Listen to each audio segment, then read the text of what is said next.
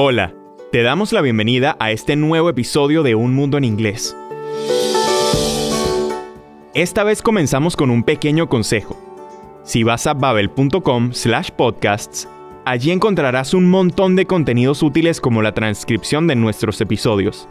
La transcripción y la grabación están sincronizadas para que te puedas ubicar en el texto. Ahora sí, abróchate el cinturón porque vamos a hacer un largo viaje para descubrir Australia.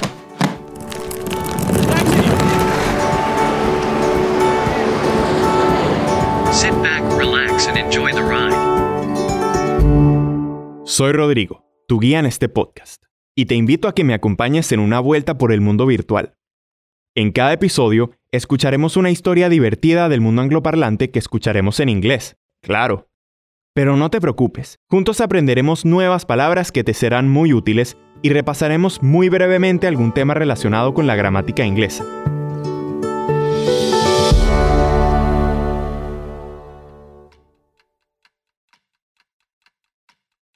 Hoy Sam nos va a contar una aventura de su infancia en Australia.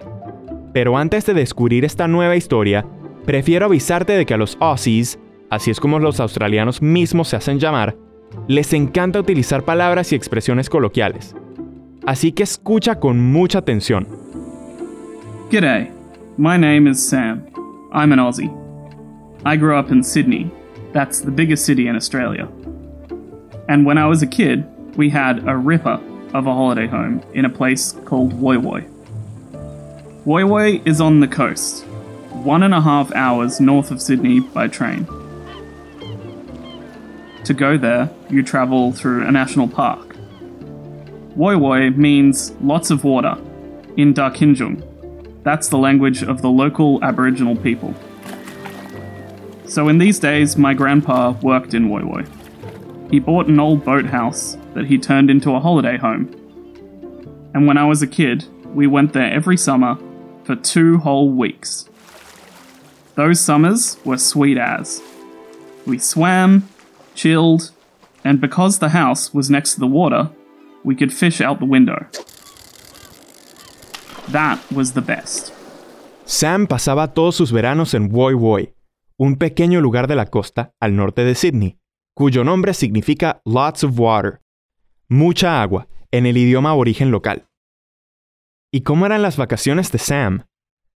We had a ripper of a holiday home. En inglés coloquial australiano, la expresión a ripper significa genial, y su significado es muy similar al de sweet as. Those summers were sweet as. Aquellos veranos eran fantásticos. En esta frase, Sam utiliza el demostrativo plural those. Those summers, aquellos o esos veranos. En inglés, those se utiliza para hablar de cosas que están lejos de nosotros, sea en el espacio o en un tiempo pasado. En cambio, si queremos hablar de cosas que tenemos cerca, usamos these. These apples here look good. Estas manzanas se ven ricas. Those y these son demostrativos en plural. ¿Y cuáles son las formas en singular? Para algo que se sitúa lejos, usamos that. That summer three years ago was fantastic. Aquel verano de hace tres años fue fantástico. Y para algo que está a poca distancia, this. This summer I will travel to Australia. Este verano voy a viajar a Australia. Escucha con atención el resto de la historia ya que Sam va a usar varios demostrativos. In 2006, we went to Woy Woy for the summer holidays as usual. I was 10 years old. It was New Year's Day, and I was with my parents in the house. That Arvo was a scorcher. 45 degrees outside. I was lying on a couch by the window, and my dad was reading to me. I was thirsty, so I went to get a drink. I got up and looked out of the window. Can you guess what I saw? Smoke. I saw smoke in the sky on the other side of the bay. I was so shocked, I said, Holy dooly! My dad was surprised at this. He said, Struth, mate, what's wrong?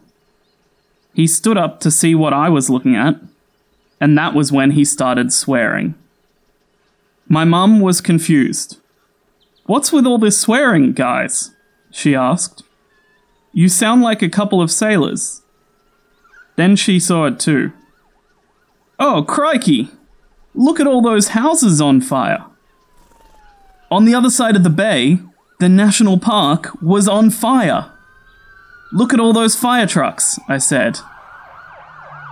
That Arvo was a scorcher. Esa tarde hizo muchísimo calor. ¿Lo habías descifrado? La verdad es que yo tampoco sabía que Arvo era una manera coloquial de referirse a la tarde y que a scorcher describe algo extremadamente caliente. Pero el mayor problema no era la temperatura casi infernal. El Parque Nacional justo enfrente de Woy Woy y varias casas estaban en llamas. Holy Dooley, Strut Mates, Crikey, son todas expresiones familiares para mostrar sorpresa o incluso estupor. What's with all this swearing, guys? La madre de Sam les preguntó a los chicos por qué decían tantas palabrotas.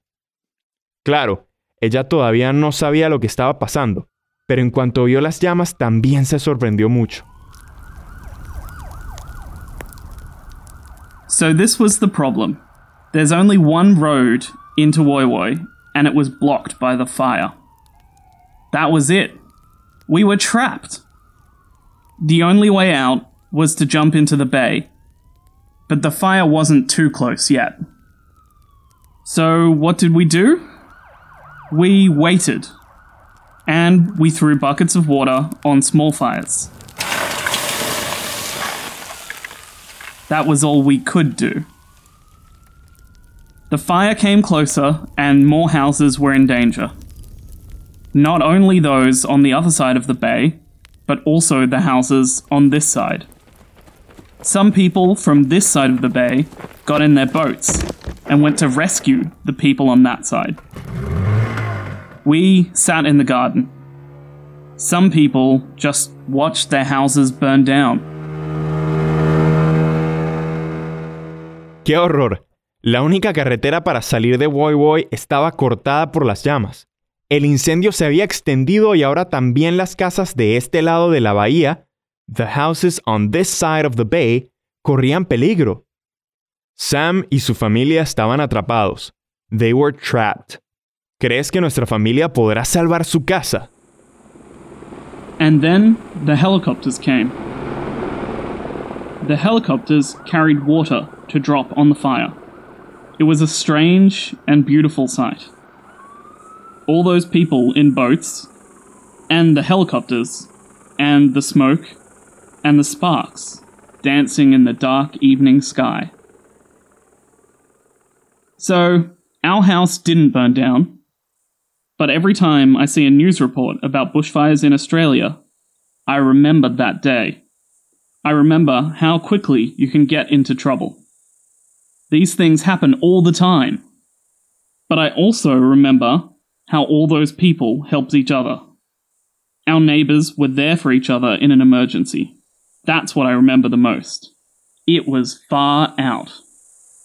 It was far out. Era alucinante. Tenemos aquí otra expresión coloquial en inglés australiano. Y la verdad es que la situación era increíble.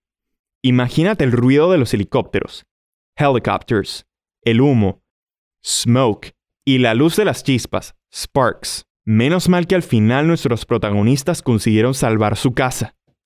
Sam nunca pudo olvidar aquel verano, y por desgracia, los terribles incendios que arrasan Australia cada año siempre le recuerdan lo que vivió siendo niño. Pero no todo fue negativo, y lo que realmente más impactó a Sam fue la solidaridad entre los vecinos de Woy Woy. Así termina nuestra historia con Sam. Ojalá hayas disfrutado este episodio lleno de nuevas palabras en inglés coloquial australiano. Si quieres aprender más acerca de los demostrativos, en los cursos para principiantes en la aplicación de Babel encontrarás contenidos para aprender y practicar más sobre este y muchos temas más. Si te ha gustado nuestro episodio o tienes algo que contarnos, puedes enviarnos tus comentarios por correo electrónico a podcasting.babel.com o directamente a través de tu aplicación de podcast. Te agradecemos por haber compartido este tiempo escuchándonos y desde ya te esperamos en la próxima escala de nuestro tour por el mundo.